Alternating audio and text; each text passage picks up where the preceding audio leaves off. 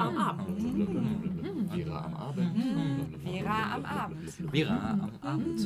Vera am Abend. Vera am Abend. Vera am Abend. Vera am Abend. Vera am Abend. Vera am Abend. Vera am Abend. Vera am Abend.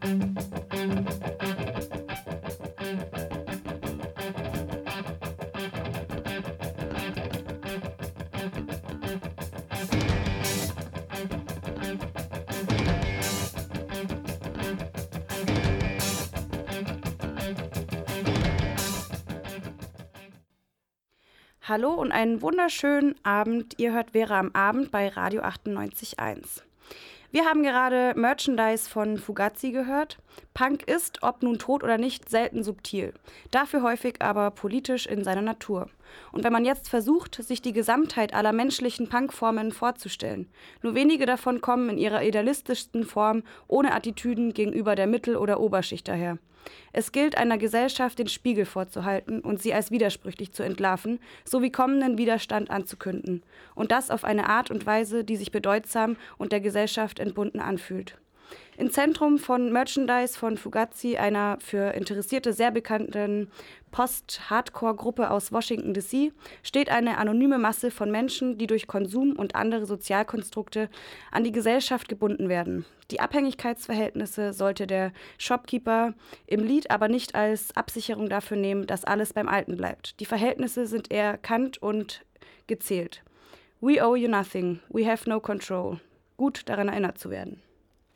Ja, und damit eröffnen wir diese zweite Sendung zum Thema ähm, Klassismus. Klassismus bezeichnet die Diskriminierung aufgrund der sozialen Herkunft oder der sozialen po äh, Position einer Person. Und heute mit im Studio ähm, bin ich, Katriona Dannenberg. Außerdem Nora, hallo. Antonia und Laura. Genau, ich gebe einen kurzen Überblick über die Sendung. Ähm, wir möchten noch mal mit zwei Beispielen starten, einer also zwei Buchbesprechungen eigentlich, die noch mal ein bisschen konkreter machen, wie zeigt sich äh, Klassismus eigentlich auch in der Verschränkung mit anderen Diskriminierungsformen, wie beispielsweise ähm, dem Rassismus. Und dann wollten, wollen wir im weiteren Verlauf der Sendung aber noch mal ein bisschen einen positiveren Ausblick wagen, nämlich uns fragen, was gibt es denn eigentlich für Ansätze, um Klassismus zu begegnen? Ähm, dafür haben wir ein bisschen was rausgefunden ähm, über die kooperativen Gemeinschaft Seco Se Sola in Venezuela, ähm, die wir gerne vorstellen möchten. Ähm, wir haben uns beschäftigt mit der Frage, kann man ähm, Klassismus mit einem nationalen Ansatz begegnen? Ähm, und wir möchten euch ähm, ja, ein, ein Text vorstellen, wo es auch nochmal einen kleinen äh, Blick ähm, zum Weg ähm, in die Utopie oder Blick in einen Weg ähm, zur Utopie hin ähm, geben wird. Ja, das ist unsere Sendung. Ähm, wir starten jetzt mit einem Beitrag den Verena äh, für uns gemacht hat. Verena hat sich ähm, mit Klassismus in Bezug auf Erwerbslosigkeit beschäftigt anhand des Buches Faul, Frech und Dreist von Christian Baron und Britta Steinwachs.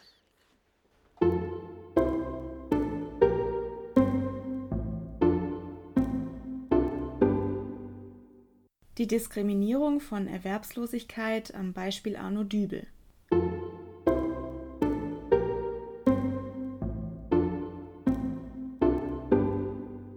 Die Mitte-Studie der Friedrich-Ebert-Stiftung, die jüngst erschienen ist, zeigt, mit 52,3 Prozent hat jeder Zweite in Deutschland eine negative Meinung über Langzeitarbeitslose.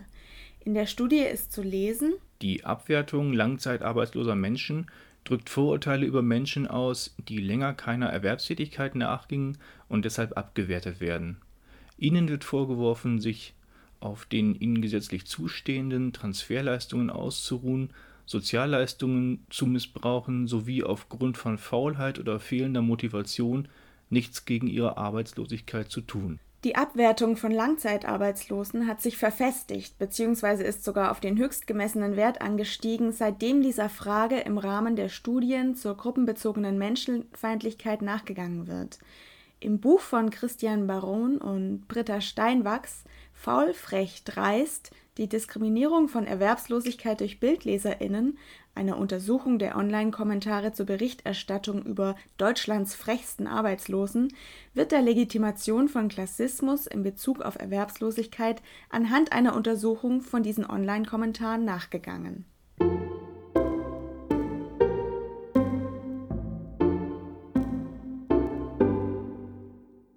Im Jahr 2010 veröffentlichte die Bild-Zeitung insgesamt 37 Artikel über Arno Dübel, einen von der Zeitung selbst als Deutschlands frechsten Arbeitslosen bezeichneten Erwerbslosen.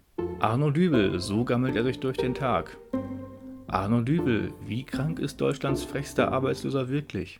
Arno Dübel, sogar zu faul zum Singen. Schluss mit Freibier und Kippen für Arno Dübel. Was alles an Arno Dübel echt und was erfunden war, weiß keiner mehr so genau. Er wurde aber zu einer Art Kunstfigur für die Bildzeitung und als stereotyper Arbeitsloser dargestellt.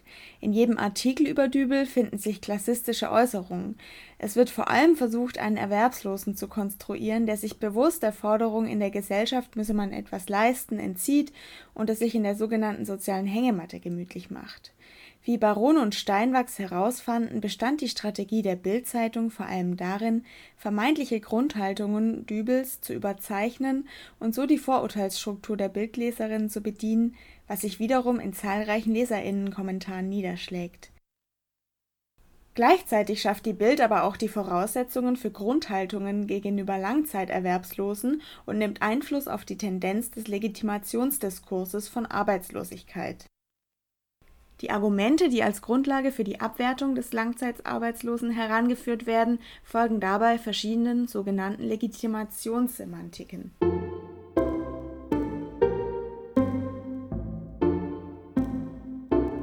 Die Leistungsgerechtigkeit. Wer nichts leistet, der soll auch nichts bekommen.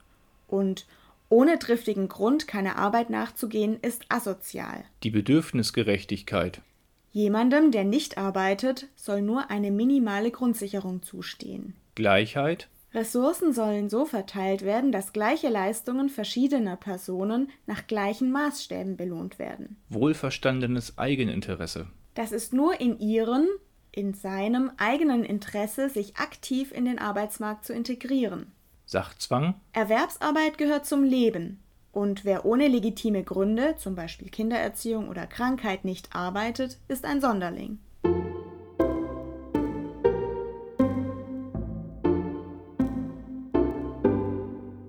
Buch untersuchten Kommentare unter den jeweiligen Artikeln der Bildzeitung gehen so weit, dass Arno Dübel nicht selten das freie Konsumrecht eingeschränkt werden soll, er sich nicht mehr frei bewegen können soll und einige Kommentare sogar körperliche Gewalt gegenüber ihm rechtfertigen und ihm das Recht auf die Befriedigung basaler menschlicher Bedürfnisse entziehen wollen. Nicht zu vergessen ist auch eine persönliche Schuldzuweisung bei Misserfolg. Mit dem Einfluss, den die Bild-Zeitung mit ihren Artikeln über Dübel auf den Legitimationsdiskurs von Arbeitslosigkeit in der Gesellschaft nimmt, ist sie leider nicht alleine. Ein wichtiger Faktor bei der diskursiven Verankerung dieser Gegebenheiten in den Köpfen der Menschen stellen auch hier andere Massenmedien dar, in diesem Falle vorrangig das Fernsehen. Pseudodokumentationen führen regelmäßig LaiendarstellerInnen in der Rolle von ALG-II-BezieherInnen vor, denen von den jeweiligen Redaktionen die typisch klassistischen Klischees gegen Erwerbslose angedichtet werden. Versoffen, nikotinabhängig, unhygienisch, träge, faul, hässlich, übergewichtig, dumm, naiv, herzlos, verroht sind die Figuren.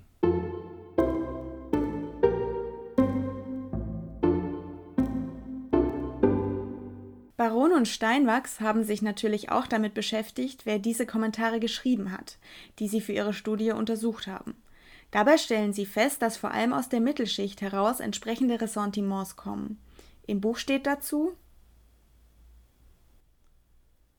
Paradoxerweise projizieren diese Menschen aus der Arbeiterinnenklasse ihren Frust auf all jene, die von der durch das Aktivierungsdogma oktroyierten Normalität, also der Quelle ihrer eigenen Leiden, in irgendeiner Weise abweichen und dem Gebot der Aktivierung nicht nachkommen wollen oder können. Die Mittelschicht tritt also nach unten, hat Angst, selbst gesellschaftlich abzurutschen und kompensiert dies damit, sich von Erwerbslosen abzugrenzen, denn im Vergleich zu denen sind sie ja stets bemüht, niemals in eine solche Situation zu geraten, weil sie fleißig und klug sind. Die Belustigung über die DarstellerInnen in Pseudodokus und die Beschimpfungen Arno Dübels helfen LeserInnen oder ZuschauerInnen, sich klar von den Figuren abzugrenzen. Man kann sich prima damit aufwerten, der täglichen Bedrohung des eigenen Absturzes kurzzeitig entziehen, indem man nach unten tritt. So lässt sich das eigene Selbstbild von sich selbst als Leistungsträger aufrechterhalten.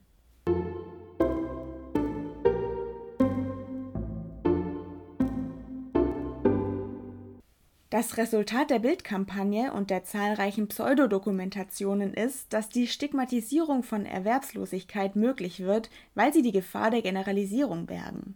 In Deutschland völlig legale Ansprüche werden plötzlich in Frage gestellt, Erwerbsarbeit wird als Zwang formuliert und wer keine Arbeit nachgeht, muss sanktioniert werden.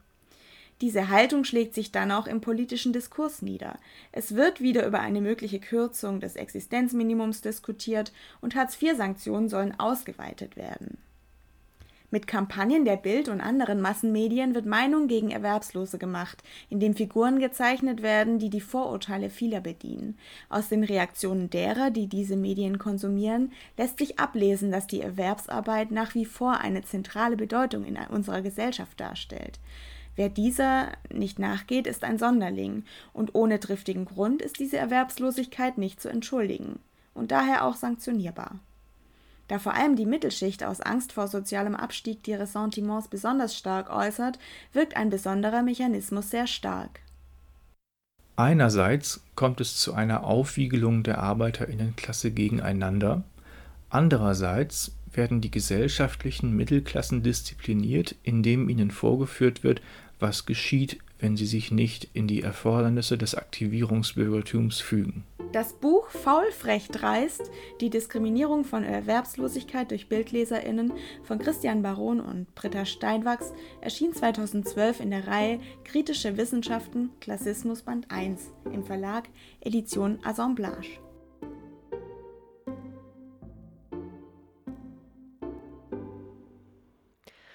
Wir hören jetzt einen Song, ähm, er heißt Pu Pam und Pam Pu, der sich auch mit dem Thema Klassismus auseinandersetzt, auf eine sehr leicht verständliche Art und Weise, denn es ist ein Kinderlied. Ähm, es ist 1973 erstmals aufgenommen worden von Frederik Wahle und Christian Knauf und lässt abermals einen Blick in meine Kindheit zu. Denn es ist ein Lied, was ich ähm, öfter mal gehört habe von der ähm, Kassette Die, äh, Die Rübe.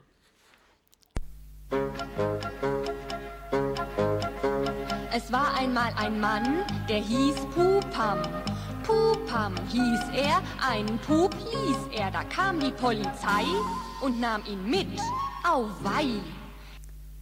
In unserer letzten Sendung vor zwei Wochen haben wir gehört, dass die Diskriminierung aufgrund der Klasse häufig zusammenwirkt mit anderen Formen der Diskriminierung, zum Beispiel der Diskriminierung aufgrund ähm, der Hautfarbe oder des Geschlechts. Häufig sind es kleine Unterschiede, die zu Ausschlüssen führen.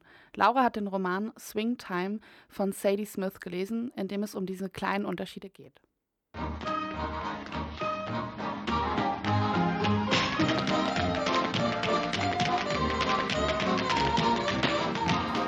Die Protagonistinnen im Roman Swing Time von Sadie Smith lernen sich als Kinder im Tanzunterricht kennen. Tracy und die namenlose Ich-Erzählerin haben viele Gemeinsamkeiten und werden schnell Freundinnen. Beide leben im armen Londoner Nordwesten und haben je einen weißen britischen und einen schwarzen jamaikanischen Elternteil. Die Geschichte ist in der Gegend Londons angesiedelt, in der auch die Autorin aufgewachsen ist. Die beiden Protagonistinnen wachsen in den 1980er Jahren auf, wie auch Sadie Smith. Swingtime ist aber keine Autobiografie, wenn auch die biografischen Ähnlichkeiten und die Figur der Ich-Erzählerin das manchmal vermuten lassen. Anhand ihrer Figuren zeigt Sadie Smith, wie die Kategorien Hautfarbe, Geschlecht und Klasse zusammenwirken, Identitäten prägen und Ausschlüsse bewirken. Tracy und die Ich-Erzählerin machen dabei aber nicht immer die gleichen Erfahrungen. Sadie Smith arbeitet in Swingtime die kleinen Unterschiede zwischen den Einwohnerinnen Nordlondons heraus. Die Mutter der Erzählerin orientiert sich in ihrem Geschmack stark an der Mittelklasse und setzt sich damit bewusst von ihrer Umgebung ab.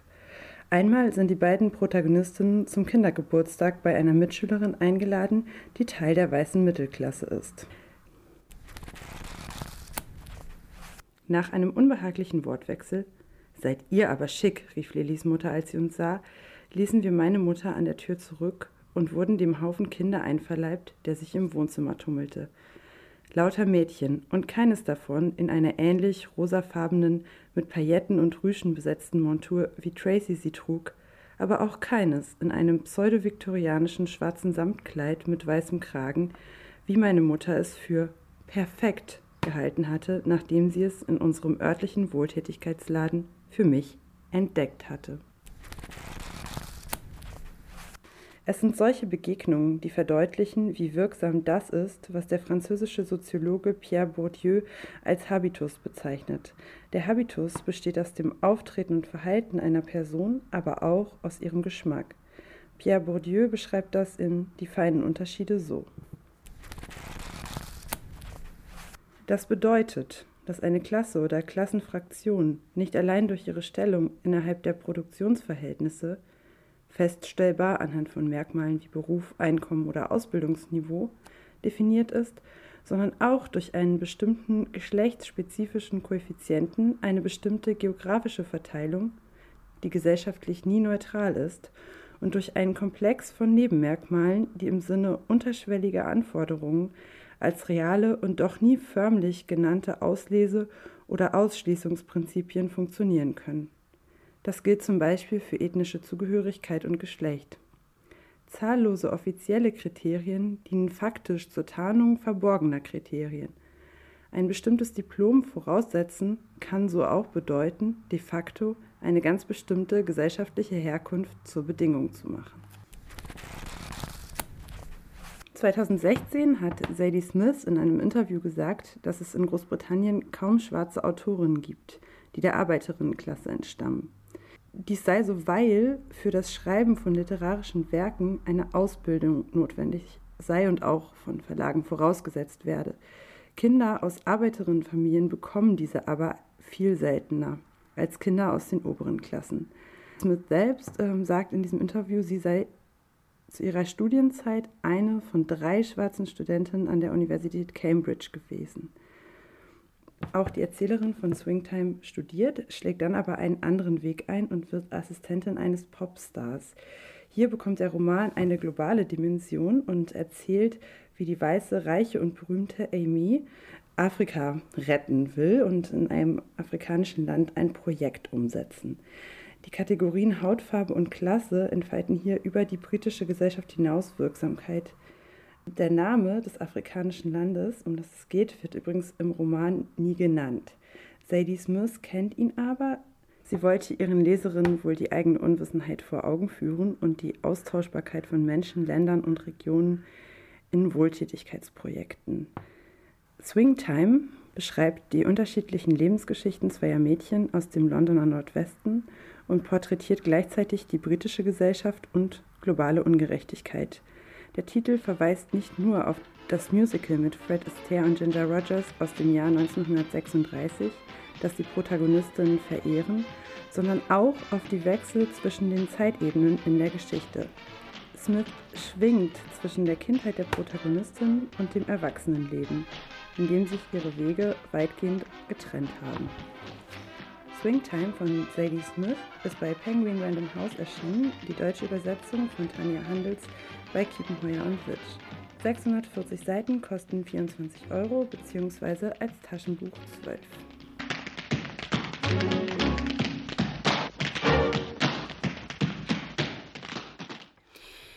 Ihr hört Wäre am Abend bei Radio 98.1 mit der zweiten Sendung zum Thema Klassismus. Ihr könnt uns jeden zweiten Donnerstag um 21 Uhr in der geraden Kalenderwoche live hören oder zum Nachhören in der Mediathek der Landesmedienanstalt MV und als Podcast auf bildung-verquer.de. Wie kann eine Gesellschaft gestaltet sein, in der weniger begünstigende Strukturen und Nährboden für klassistische Diskriminierung gegeben sind? Bei unseren Überlegungen in der Vorbereitung zu dieser Sendung, zu dieser Frage, sind wir unter anderem auf ein Beispiel aus Venezuela gestoßen, auf äh, den kooperativen Verbund Seco Se Sola. Seco Se Sola es, ähm, de Servicios Sociales Lara wurde 1967 als Dachkooperative mehrerer Lande, Landkooperativen aus dem venezuelischen Bundesstaat Lara gegründet. Über 50 Basisorganisationen mit insgesamt 20.000 Mitgliedern sind dem Verbund angeschlossen. 120.000 Kooperativas arbeiten als sogenannte Hauptamtliche in einer der Kooperativen oder für den Dachverband selbst. Die Kooperative hat ihren Schwerpunkt auf Anbau und Vertrieb von Lebensmitteln sowie Gesundheitsversorgung und Bestattung gelegt. Mittlerweile versorgt die Kooperative ca. 300.000 Menschen mit Gemüse. Dabei wirtschaftet sie genossenschaftlich und solidarisch, nicht nur für die eigenen Mitglieder, sondern auch für die Bevölkerung. Seco Se Solar kann als Großprojekt der, Hierarchie, äh, der, der hierarchiearmen Selbstverwaltung betrachtet werden. Die Menschen in der Kooperative arbeiten ohne Chefs, entscheiden im Konsens, bewältigen einen Großteil der Aufgaben im, im, im Rotationsverfahren und bleiben dabei permanent und intensiv miteinander im Gespräch, indem sie auch immer wieder ihre Strukturen und Ansätze in Frage stellen. Dabei wird weniger von Arbeit als von Aufgaben gesprochen, die übernommen werden. So kann eine Person zum Beispiel im Gesundheitszentrum als Masseurin tätig sein und gleichzeitig aber auch Buchhandlung, Buchhaltung und Arbeitsplanung im Verband übernehmen, Öffentlichkeitsarbeit für Seco Se Solar betreiben und am Wochenende dann noch Obst und Gemüse auf dem Markt verkaufen. Die genaue Anwendung dieses Rotationsprinzips also wer wie lange welche Aufgaben übernimmt, hängt von persönlichen Neigungen, Können und dem Bedarf im Kooperationsverband ab. Die Gründe für diese Arbeitsaufteilung im Rotationsprinzip sind einerseits unter anderem eine ständige Horizonterweiterung für alle Mitglieder, indem sie die Probleme und Hürden der verschiedenen Arbeitsbereiche und Aufgaben kennenlernen. Andererseits geht es um eine Verbesserung der gesamten Organisationsweise durch einen größeren Austausch untereinander und ein stärkeres Zusammengehörigkeitsgefühl in der Kooperative durch die größere Wertschätzung aller Einzelpersonen. Ein Mitglied der Kooperative erklärt die Anwendung dieses Rotationsprinzips in einem Interview, was ihr jetzt hören werdet. Es ist ein Ausschnitt aus dem Gespräch des Radio 3, äh, Dreieckland mit Mitgliedern von Seco Se Solar vom 21. Mai 2013. Ähm, die Kooperative Seco Sesola ist eher ein Netzwerk von Kooperativen. Ihr habt ähm, verschiedene Initiativen hervorgegangen. Ist das aus einem Bestattungsinstitut, hat sich dann über Transportwesen auch weiterentwickelt in einem Streik, der nicht einem Streik, einem, im Prinzip einem Zusammenbruch des öffentlichen Nahverkehrs in Barquisimeto in Venezuela. Und mittlerweile gibt es sowohl eine Gesundheitsstation, eine Art Krankenhaus und ähm, einen Markt, der, wenn ich mich recht erinnere, 55 1000 Familien in ähm, Barquisimeto mit Lebensmitteln auch versorgt. Ähm, das ist ja ein sehr großer Rahmen, sehr unterschiedliche äh, Betätigungsfelder auch. Ein wichtiger Punkt in dieser Kooperative ist das Prinzip der Rotation, dass äh, die Menschen nicht nur sozusagen Fachidioten werden und in äh, einem bestimmten Gebiet Spezialisten sind, sondern alle sollen irgendwie auch alles können. Ähm, bezieht sich diese Rotation auch auf die Rotation zwischen Landwirtschaft und Gesundheitswesen oder ist das nur innerhalb des Gesundheitswesens dann eine Rotation? Und warum, vielleicht fundamental, ist dieses Prinzip der Rotation so wichtig für die Kooperative? Este, realmente, como lo que hemos venido comentando o conversando, bei der Rotation handelt sich es, mh, mm, darum, zum einen sich nicht an einen bestimmten Tätigkeitsbereich zu binden oder anders gesagt, sich nicht in ihm oder auf ihm festzusetzen. Also das ist jetzt meine Arbeit, das ist mein Bereich und da soll niemand anders rankommen. Äh, es geht halt darum, dass äh, keine Hierarchien auch über das, äh, das Tun aufgebaut werden sollen, sondern dass die ja gerade abgebaut werden sollen. Und da ist die Rotation ein wesentlicher Punkt. Der andere Gesichtspunkt der Rotation ist, dass wenn ich von einem Bereich in einen anderen wechseln kann, dass ich da die Möglichkeit habe oder dass wir damit die Möglichkeit haben, sehr viel zu lernen. Also man kommt schon überall hin äh, und kann dann auch neue Eindrücke bekommen und kann auch äh, neues Wissen äh, dazu bekommen. Wobei bei uns es eben so ist, dass alle Tätigkeiten so transparent ausgeführt werden, dass auch ähm, mit dem gemeinsamen Tun das Lernen gleich verbunden werden kann. Zum Beispiel äh, ist die Rotation in der Beziehung Stadt-Land, also was auf dem Land gemacht wird, in den landwirtschaftlichen äh, Produktionsgenossenschaften und den Wochenmärkten, dass es ein ständiges Hin und Her, da, äh, es wird aufs Land gegangen, mitgeholfen, äh, die Compañeros vom Land kommen zum Wochenmarkt und sind da auch mit tätig, sodass also diese Rotation ein ständiger Prozess ist. Im Gesundheitswesen ist das äh, natürlich nicht so äh, möglich. Wir können nicht einfach Ärzte oder Krankenschwestern oder ähm, Laboranalysten äh, äh, ersetzen. Aber trotzdem in dem organisatorischen Bereich des Gesundheitswesens können wir da auch durch unsere Versammlungen gemeinsam dazu beitragen, dass man schon in verschiedene Bereiche reinkommt. Äh, der dritte Aspekt, der für uns wichtig ist bei der Rotation, dass wir, wenn wir eben diese Wechsel, die, wie gesagt, im Gesundheitsbereich sehr behutsam durchgeführt werden müssen und wo auch nicht äh, in jedem Bereich die, die Rotation gleich schnell stattfindet. Es gibt Bereiche, wo das länger dauert, wo man länger ist, weil es sich um komplexere Tätigkeiten handelt. Aber im Prinzip ist es halt so, dass die Rotation es ermöglicht, den, den Gesamtblick für den Prozess, der dahinter steht, den wir wollen, zu, zu bekommen und zu behalten. Also nicht äh, nur auf einen Teilbereich äh, uns zu beschränken, sondern die globale Sichtweise äh, möglich zu machen. Ihr habt gerade einen Ausschnitt aus einem Interview mit einem Mitglied der Kooperative Seco Se Solar in Venezuela gehört, in dem das Rotationsprinzip der Arbeitsaufteilung in der Kooperative erklärt wurde. Für alle, die sich noch weiter über die Kooperative informieren wollen, haben wir noch zwei Empfehlungen.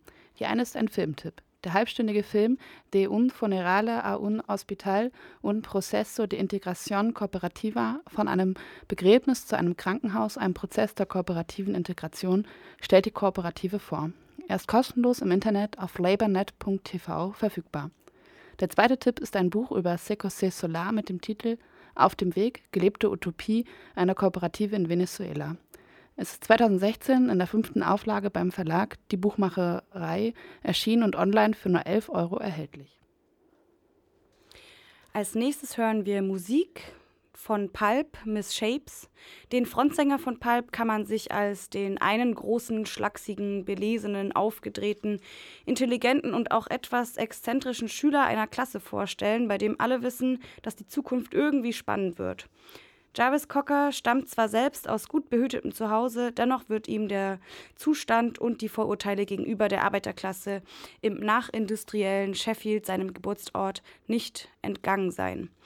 Der Sänger sowie der Rest der meist sechsköpfigen Band nutzen die viereinhalb Minuten des Liedes, um den Hörer und die Hörerin in die Welt der Misshapes, Mistakes und Misfits einzuführen. Darin geht es um verschiedene Formen alltäglicher und tief verankerter Ungleichheiten und den damit verbundenen Zwängen. Wer sehen will, wie Jarvis Cocker und Anhang auch solche Nachrichten mit einer sehr einzigartigen Mischung aus beißender Überdramatisierung und Verführung überbringen, sollte sich das Video zu dem Lied anschauen. Für alle anderen bleibt erstmal der Song. Shapes, mistakes, misfits, raised on a diet of broken biscuits. Oh. The same as you. And we don't do the things you do. But we live around here too. Oh. Ihr hört Vera am Abend.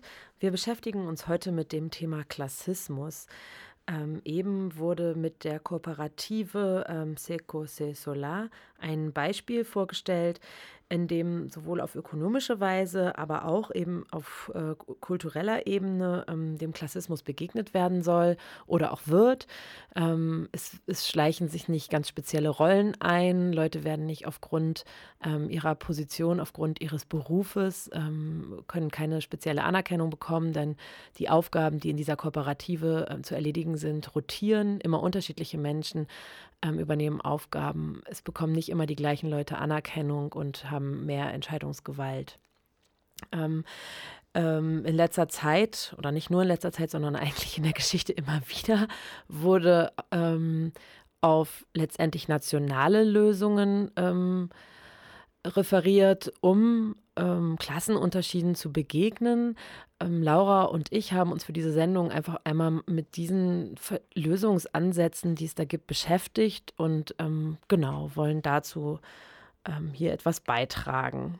Erst haben wir irgendwie ein bisschen in unseren Gehirnen gekramt und dann haben wir mal einfach im Internet und in der Zeitung geguckt und es gibt einfach unglaublich viele Beispiele, wo eben diese Lösungen angeboten werden. Also ähm, am vergangenen Sonntag, am 28. April, ähm, wurde in Spanien gewählt und seitdem sitzt da jetzt auch eine rechtsextreme Partei im spanischen Parlament. Diese Vox-Partei hat ungefähr 10 Prozent der Wählerstimmen bekommen und Sie macht im Prinzip das, was andere Parteien in Europa auch machen. Also sie hetzt gegen Geflüchtete und Migrantinnen und ähm, sie bezieht sich positiv auf die Vergangenheit in Spanien, auf die faschistische Franco-Diktatur.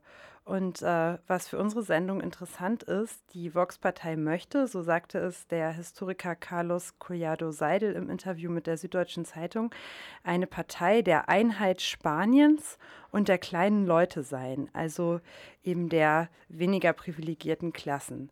Und äh, das heißt, sie macht das Angebot, Klassenunterschiede durch oder zumindest innerhalb der Nation des Nationalstaats zu lösen ähm, ja, ein Angebot, das ein, im Gegensatz steht zur internationalen Orientierung vieler linker Parteien und das wir auch immer wieder an Europa hören, weltweit auch.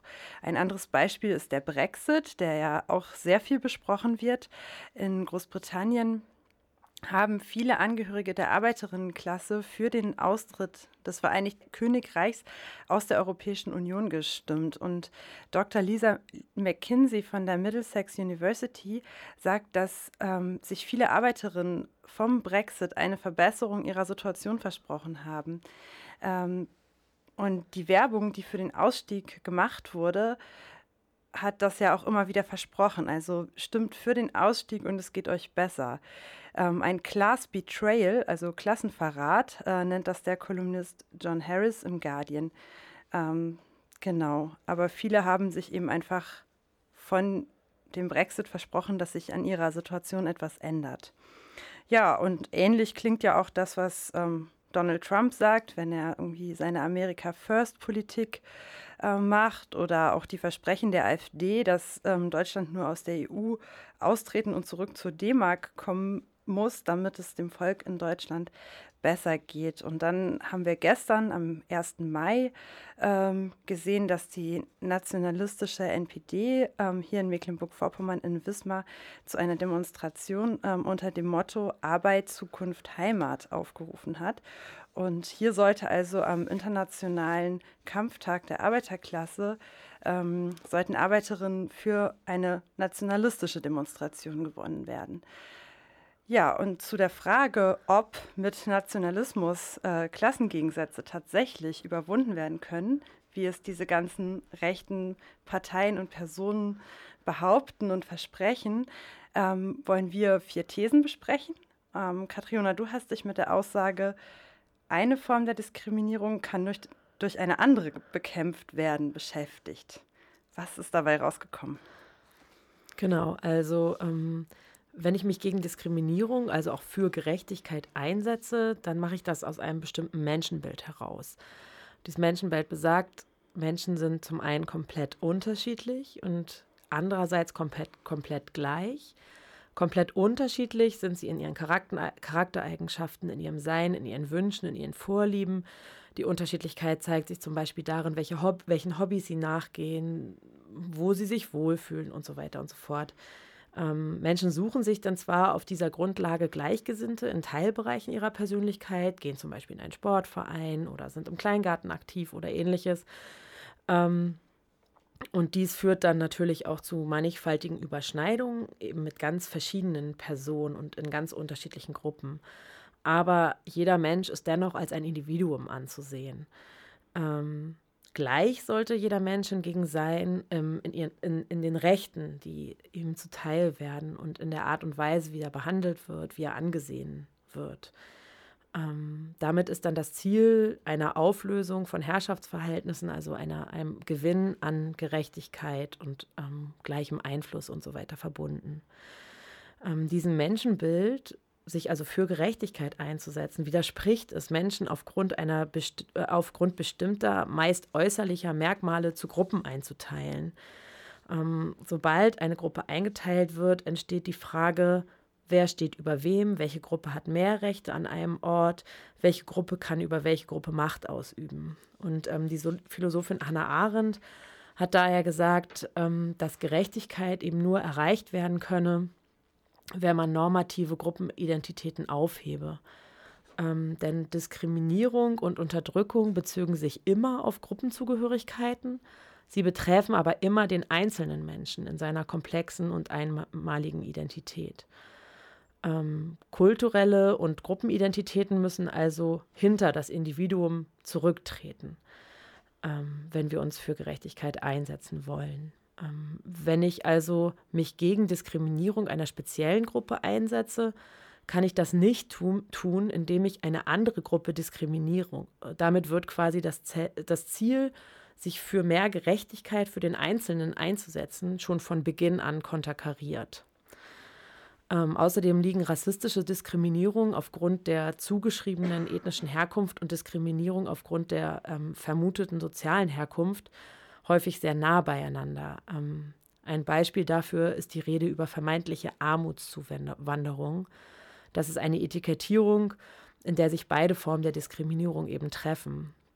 Hier werden Menschen einerseits fremd gemacht und andererseits auf ihre ökonomische Verwertbarkeit reduziert. Und diese Formulierung zeigt eben auch die Doppelzüngigkeit, die eben oft in den nationalistischen Parolen liegt. Ähm, genau. Ähm, dagegen, also man, man sieht halt, dass dagegen, dass vermeintlich irgendwie reiche oder hochqualifizierte Menschen einwandern, regt sich irgendwie kaum Widerstand, hingegen sich eben in der Kombination mit Armut ähm, großer Widerstand regt mit dem Thema Doppelzüngigkeit, Laura, hast du dich ja auch beschäftigt. Mhm. Ähm, häufig ist das Einsetzen für die Interessen der sogenannten kleinen Leute durch rechte Parteien Heuchelei. Ähm, es handelt sich eher um, äh, es handelt sich bei denen häufig um Mitglieder der Mittelklasse, die auch oft an anderen Stellen Abwertung von Arbeiterinnen oder armen Menschen vornehmen und sich vor allem für ihre eigenen Interessen einsetzen.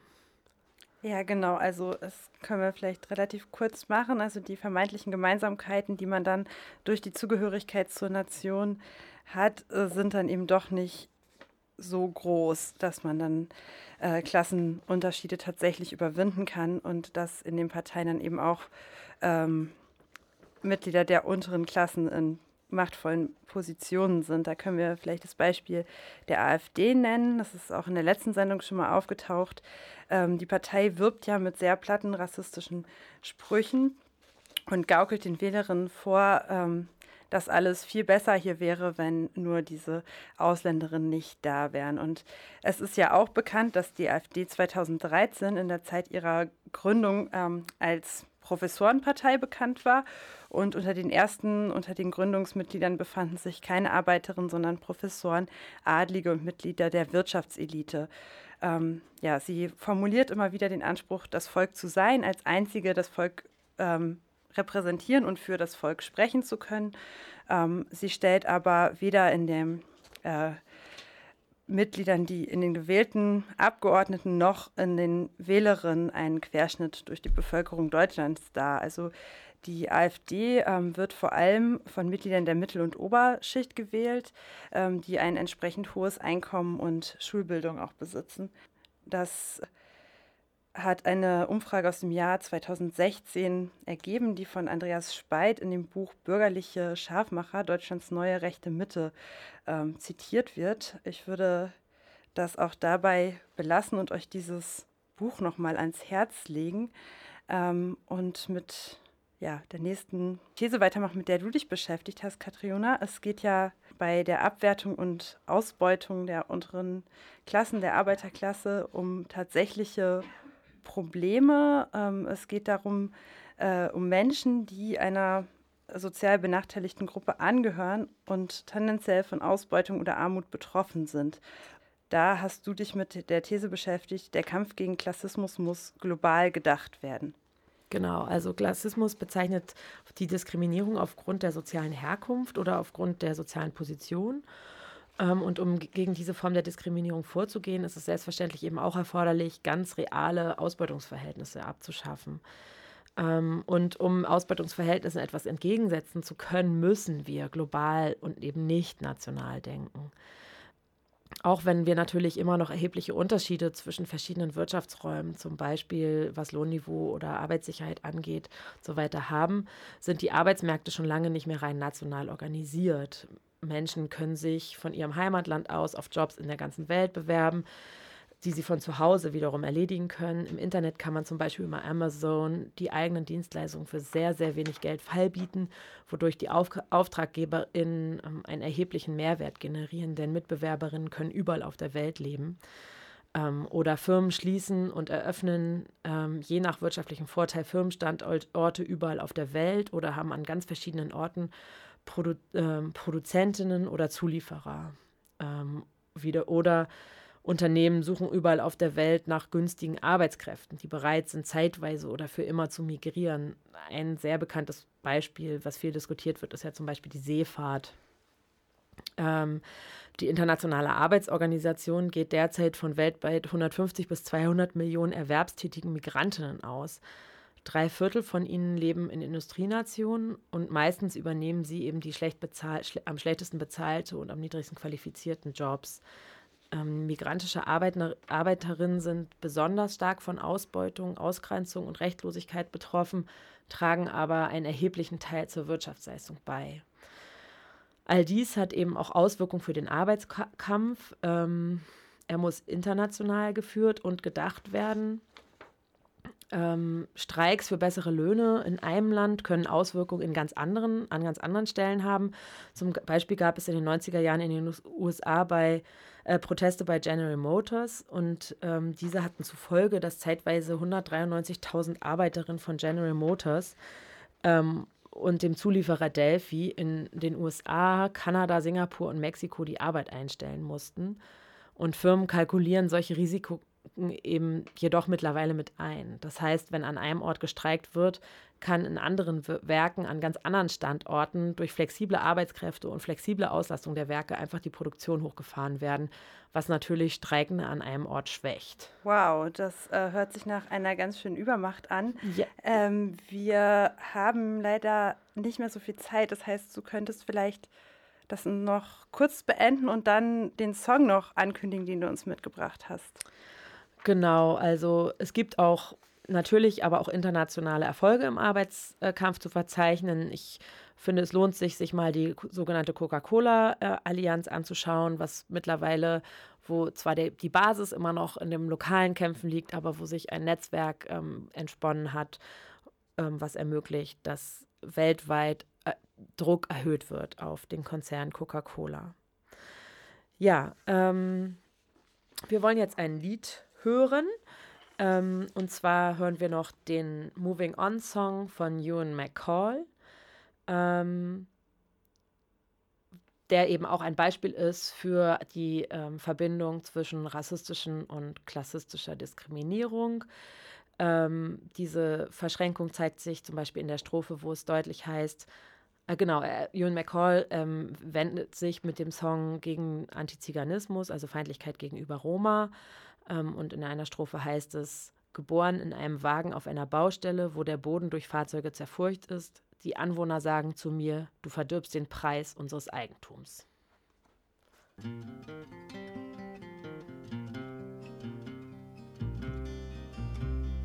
Born in the middle of the afternoon in a horse drawn wagon on the old A5. Und damit sind wir zurück bei Vera am Abend. Äh, wir haben, ja, aufmerksame Hörerinnen werden es gehört haben, wir haben vier Thesen angekündigt und nur drei präsentiert, weil uns die Zeit davon gelaufen ist. Die ähm, vierte These, über die ihr jetzt noch nachdenken könnt zum Thema Zusammenhang von Nationalismus und Klassismus und ob das eine mit dem anderen äh, zu tun hat und gelöst werden kann, ist folgende. Es gibt keine klar abgrenzbaren Nationen. Die Trennungen, die gemacht werden, sind willkürlich. Das wäre unsere vierte These gewesen. Vielleicht besprechen Sie, wir sie mal an einer anderen Stelle. Ihr hört Vera am Abend, das Verquerradio bei, 8, bei Radio 98.1, heute mit dem Thema ähm, Klassismus.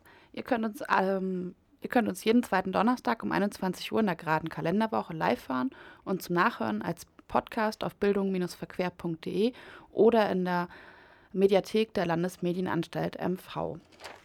Und jetzt zum Abschluss hören wir, noch no, ähm, hören wir von Nora eine Textpassage aus dem ca. 50-seitigen Text Wir können auch anders, konkrete Schritte in die gelebte Utopie vom Kollektiv LARA, das Labor für eine revolutionäre Veränderung des Alltags. So beschreiben sie ihren Reader selbst. Dieser Text ist eine Einladung, gemeinsam mit uns über eine, über eine andere Welt nachzudenken und darüber, wie wir sie möglich machen. Wir überlegen, wie wir unsere Utopie von einem Leben in Selbstbestimmung und Gleichberechtigung schrittweise hier und jetzt konkret näher kommen. Dabei werden wir inspiriert von Orten wie Chiapas in Südmexiko und Rojava in Westkurdistan. Utopie. Es könnte so einfach sein, wenn wir uns von Mensch zu Mensch begegnen, mit gleichem Zugang zu Ressourcen und gleichen Möglichkeiten zur freien, selbstbestimmten Entfaltung, mit Respekt und Achtsamkeit, liebevoll und einfühlsam, wertschätzend um Gegenseitigkeit bemüht im Vertrauen, dass wir bereit sind, Fehler zuzugestehen. Dann kann der Raum entstehen, in dem es uns möglich ist, miteinander zu sein und zu wachsen, mit all unseren Verletzungen und Unterschiedlichkeiten. Es könnte so einfach sein, wenn wir mal anfingen, hinter unsere Bewertungen und Urteile zu gucken, um zu sehen, um zu spüren, wie die Gefühle sind, die, da, die darunter verborgen liegen. Indem wir den ersten Schritt gehen, begeben wir uns in den Prozess der Befreiung von Unterdrückung, Diskriminierung und Gewalt. Und während wir losgehen und all die Geschichten, all die Träume, Wünsche und Bedürfnisse miteinander teilen, können wir gleichzeitig damit beginnen, Banden zu bilden, anstiften zu gehen und Widerstand zu sehen. Denn dann haben wir die Orte und Begegnungen, in denen wir uns über Ängste, Befürchtungen und Probleme austauschen können. Wir können uns dort zuhören, anerkennen, wertschätzen und damit immer wieder aufs Neue unterstützen und Kraft geben. Wir halten zusammen und fragen uns gegenseitig und fangen uns gegenseitig auf. Wir wollen damit ein Rückgrat für unser Handeln und unsere Aktionen schaffen, einen Raum für gegenseitige Empathie und Unterstützung. Hier können wir auftanken, um weiterzukämpfen und jede noch so große Hürde zu überwinden. Voraussetzung. Wir müssen die Unterdrückung unserer eigenen Menschlichkeit anerkennen und den Willen entwickeln, uns dagegen aufzulehnen. Denn wir sagen, ja basta, es reicht. Ein paar tausend Jahre Patriarchat, Gewalt und Unterdrückung sind genug. Und wir werden nicht auf den Tag der Revolution warten, sondern hier und heute und jetzt anfangen. Anfangen, uns aufzulehnen. Der Schrei ist die Wut über die Realität und von Unterdrückung, Diskriminierung und Gewalt und gleichzeitig die Hoffnung und der Wille, Schritte zu unserer Utopie von Gleichberechtigung und Freiheit zu gehen. Schritte zur Befreiung. Wir sind keine losgelösten Individuen, die frei im Raum treiben, isoliert vom Rest der Welt. Wir sind ein Schwarm mit Hunderttausenden und Millionen von Re Rezeptoren und Fühlern. Wir sind verbunden und vereint in unserer Hoffnung und unseren Glauben an eine andere Welt, die machbar und real ist. Wir alle sind durchdrungen von Wertungen und Bildern in unseren Köpfen, die Ungleichheit schaffen. Doch wir wollen das ändern, denn wir können umlernen. Und damit meinen wir nicht, dass wir alle nur selbst der Wandel werden müssen, den wir in der Welt sehen wollen. Denn diese Herangehensweise individualisiert unserer Meinung nach die Probleme nur. Sie lässt weiter verarmen und vereinsamen. Wir wollen etwas ganz anderes, die Verbundenheit spüren und lebendig werden lassen. Uns ist klar, dass dies ein steiniger, schwieriger und konfliktreicher Weg ist. Fragend schreiten wir voran. Fehlertoleranz und Einfühlung können dabei hilfreiche Wegbegleiterinnen sein. Unsere Utopie ist schon der Prozess, denn ich benenne die Ungleichheiten auf Grund der Unterschiede und habe gleichzeitig im Herzen, dass wir grundlegend gleich sind. Wir erkennen, dass Ungleichheiten ausgedacht, gemacht, konstruiert und nicht wahr sind, aber sie sind real. Sie haben reale Auswirkungen, je nachdem, ob wir gerade von Unterdrückung betroffen sind oder ob wir an der Stelle unverdiente Vorteile haben, machen unterschiedlich, unterschiedliche Schritte erst Sinn. Ich glaube, wir sind jetzt mit der Zeit schon ein bisschen drüber und vielleicht würden wir jetzt erst noch ähm, den Rest von dem Song hören, den ich auch, den ich mir gewünscht hatte. Walk away,